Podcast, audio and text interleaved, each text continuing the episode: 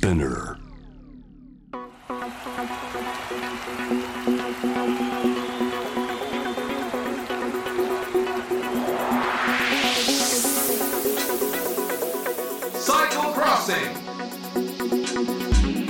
サイクルロードレースファンの皆さん、こんにちは。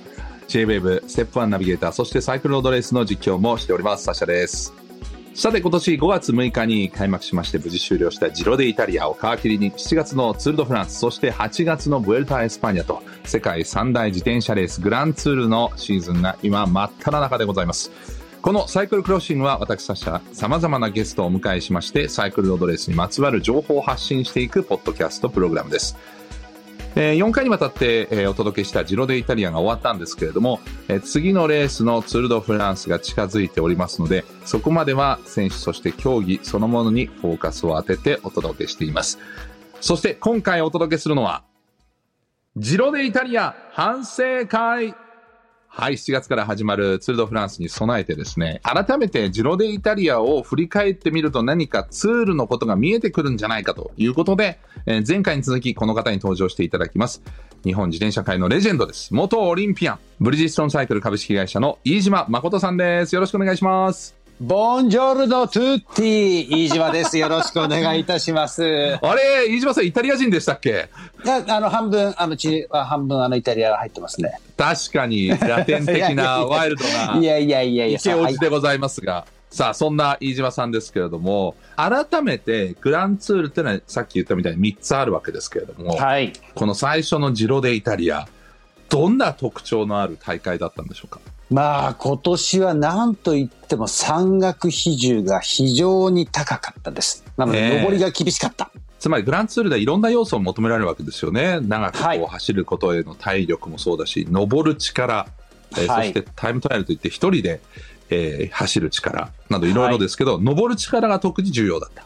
そうですね、えー昨年に比べて獲得標高というのが4000メートルも多い、なんと5万1000メーター。えー。まあ、これどの選手に聞いても厳しいコースだったっていうね、感想を言ってましたので、まあ本当に厳しかったんでしょうね。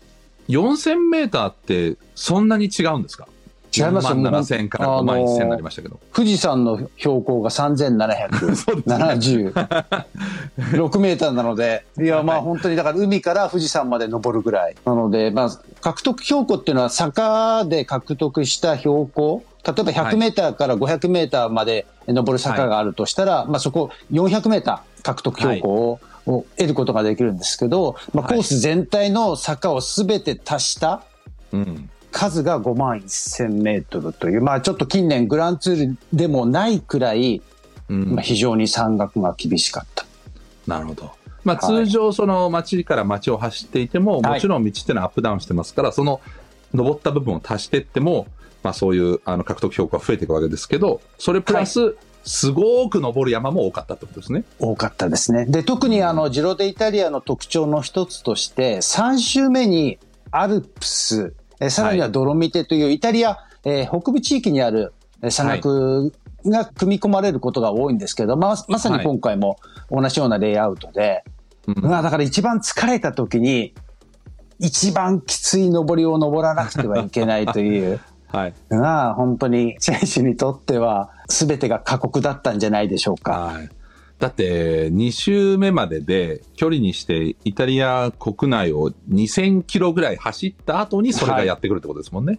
そうなんですよ。で、イタリアっていうのはまあ本当にあの日本と同じように細長い国ですよね。はい長靴になってますね。はい。はい。で、南北にこう長いので、やっぱ気候も結構違ったりするんですよ。はい。はい。で特に今年2週目は、あの、やっぱ30度を超すようなうん。日も多くて、やっぱその暑さっていうのも選手たちはやっぱりかなりあの苦労したって伺ってますね。はい。毎日寝ないと回復しないらしいですね。はい。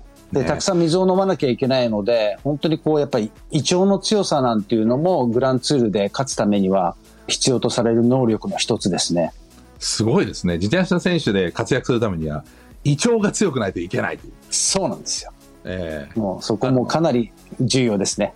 ええ。これあれですか？やっぱり前回お話に出たものすごいカロリーを消費するから、はい。食べなきゃいけないと、それで胃腸が弱くてなんかすぐお腹痛くなっちゃう人だとダメってことですか？ダメですね。で、さらうん。にやっぱり汗をたくさんかくので、水分も補給しなくてはいけないっていうことで、食べることプラス水分補給なんていうのも入ってくるので、はい、やっぱり暑さによって体調を崩してしまう選手っていうのも多かったですね。そうですよね。我々ですらね、真夏のね、はい、あの暑い日とかでもうなんかちょっとお腹痛くなっちゃうような時ありますけど、それをやりながらレースやってるわけですからね。そうですね。なので今年のジロデイタリアは、あの、大きなトラブルっていうのが割と少なかったんですよ。うん、はい。逆にやっぱりコースの厳しさだったりとか、やっぱり暑さ寒さなんていうところで体調を崩す選手が何人かいましたね。うん。あの、大会前にね、えー、このポッドキャストにも出ていただいた解説の栗村治さんは、このイタリアの大会をひどいぞイタリアと今年は呼んだんですけれども、飯島さんはどうですか？これ。本当にひどかったですよ、今年のイタリアは。でもその分勝負は面白かったですね。そうですね。あの特にやはりあの2週目後半からやっぱ3週目にかけて、かなり接戦の状態で3週目に突入してったんですよ。はい、トップの選手から5位の選手までが1分1秒差って近年稀に見る激戦で3週目に突入してったんですけど、はい、3週目はやっぱりね、力の差そしてチーム力の差がね、ガッと出ましたね。そこで今日のタイトルがジロデイタリア反省会ですから、はい。えー、総合優勝したのは、ボーラ・ハンス・グローエ、ね、ドイツのチームに所属するオーストラリア人のジャイ・ヒンドレーなんですけども、この、はい、まずヒンドレーが勝った、まあ、反省をする前に、勝因、これは何ですか？なぜ勝てたんでしょう？まず何と言っても、ヒンドレーはピークを3周目に持ってこれたというのが一番大きいと思いますね。3周レースがある中で、3周目が一番調子良かった。はい。まあ、本来だったら1周目からかなりね、調子が良くないと、やっぱりそこで脱落してしまっては元も子もないんですけど、調子を上げすぎてしまうと、やっぱり3週間それを維持するのって結構難しいんですよ。トップで3週23日間ずっと調子がいいっていうのは難しい。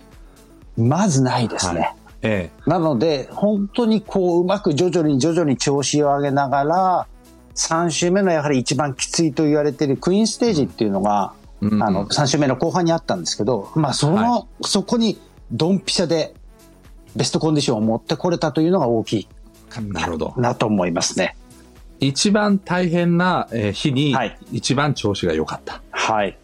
だけど、1周目とかであまりにも調子が悪いと、そこで脱落しちゃう可能性もあるんですよね。だからそこ難しいですよね。そう非常に難しいんですけど、そんな時こそ、やっぱチーム力なんていうのも重要になってくるんですよね。あ1チーム8人で出てますけど、残りの7人が重要ってことですか、はい、重要です。で、今回、ボーラハンス・グローエは、かなりやっぱり強力なメンバーで、えー、来ることができたっていうのも、やっぱり勝因の一つ。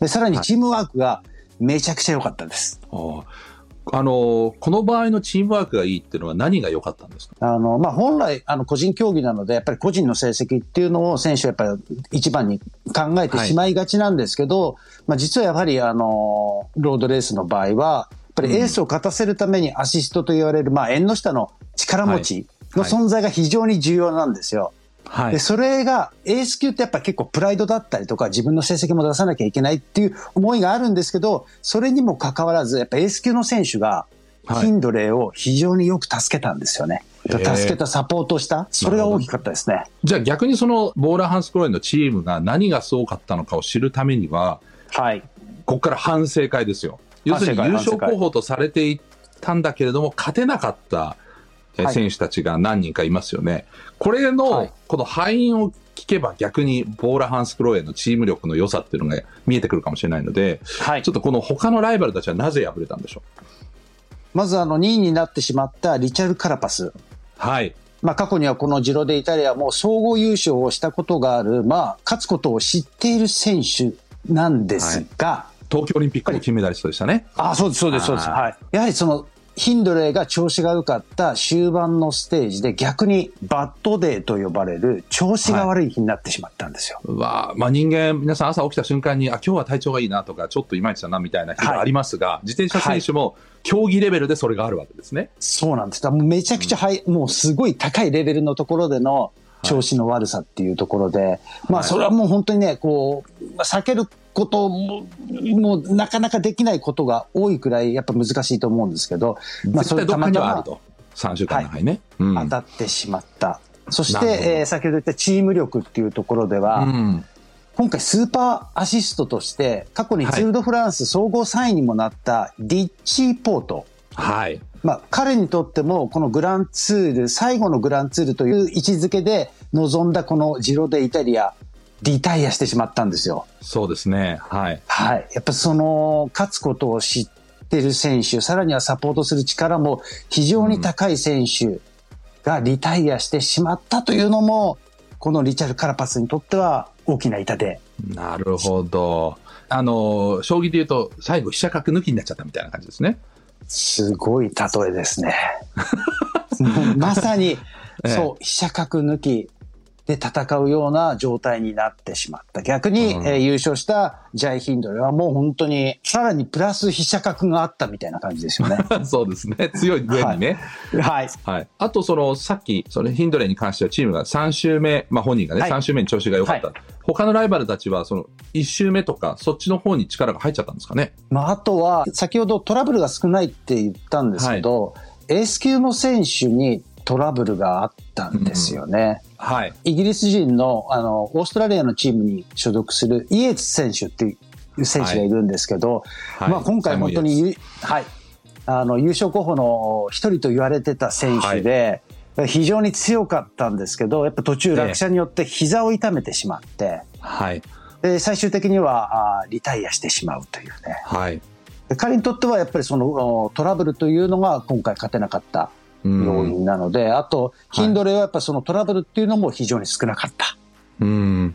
で、あの、ヒンドレ割と前半、なりを潜めてましたよね？はい、そうなんですよ。あの、一周目、ブロックハウスと呼ばれる、あの、山頂フィニッシュ、上り坂で、はい、えー、フィニッシュ、はい、力の差が出やすいステージを勝ったんですよ。ただ、途中は遅れてたりするので、決してベストコンディションはなかったんですけど、勝ててしまうという、はい。なんでしょう、巡り合わせ、運のようなものも持っていた。これはあれですかね、その、はい、自転車特有のリーダーになってると、いろいろとチームが仕事を余計にしなきゃいけないっていうのも後々響いてきたんですかね。そうですね、あのーおっしゃる通り、やっぱりそのリーダーチームっていうのはレースをコントロールしなくては義務ではないんですけど、まあ暗黙の了解みたいのが、暗黙のルールみたいのがあって、はい、まあそんなところも、あのカラパスが所属しているイネオスというチームが、にとっては、ちょっとこうボディーブローのように、じわりじわりと、ダメージが来てたのかもしれないですね。なるほど。だずっとそのリーダーじゃなかったことが、はい、インドレーとそのチームボーラ・ハンスクローにとっては、体力を温存できてたってことですね、最後の週、はい、1周まで。はい。で、そのポジションもすごくいい位置にいたんですよね。はい。あの、2週、2週目終わった時点では7秒差。はい。で、3週目に入ったらずっと3秒差で総合2位、はい、2位という一番ね、もう本当に1位を狙える、もう最高のポジションに、秒差で常にこうプレッシャーをかけ続けられたっていうのも、はい。はい。やはりこう、守る側と攻める側の、このやっぱり目標があるとないとではやっぱ全然違う。こんなところもやっぱ大きな影響の一つだったと思いますね。なるほど。つまり、数秒差だったらちょっとしたことで逆転できるけど、はい、1位ではないのでチームも含めて、あとちょっと体力を温存しながら走れてたと。はい。なるほど。これはでも今年のツール・ド・フランスも7月に始まるわけですけど、はい、ちょっとなんかこう、参考になりそうな戦略ですね。そうですね。まあ、特にあの、今年のツールドフランス1周目、デンマークで3ステージ行われて、その後、あの、フランスの方に戻ってくるんですけど、はい、まあ、かなり1周目はチーム力を必要とされるコースレイアウト、ステージが多いので、はい。1周目のチーム力というのは非常に重要になってきそうですね。なるほど。じゃあ、そのツール・ド・フランスの予習に関しましては、次回、えー、飯島さんと一緒にしていきたいと思いますので、はい、よろしくお願いします。よろしくお願いします。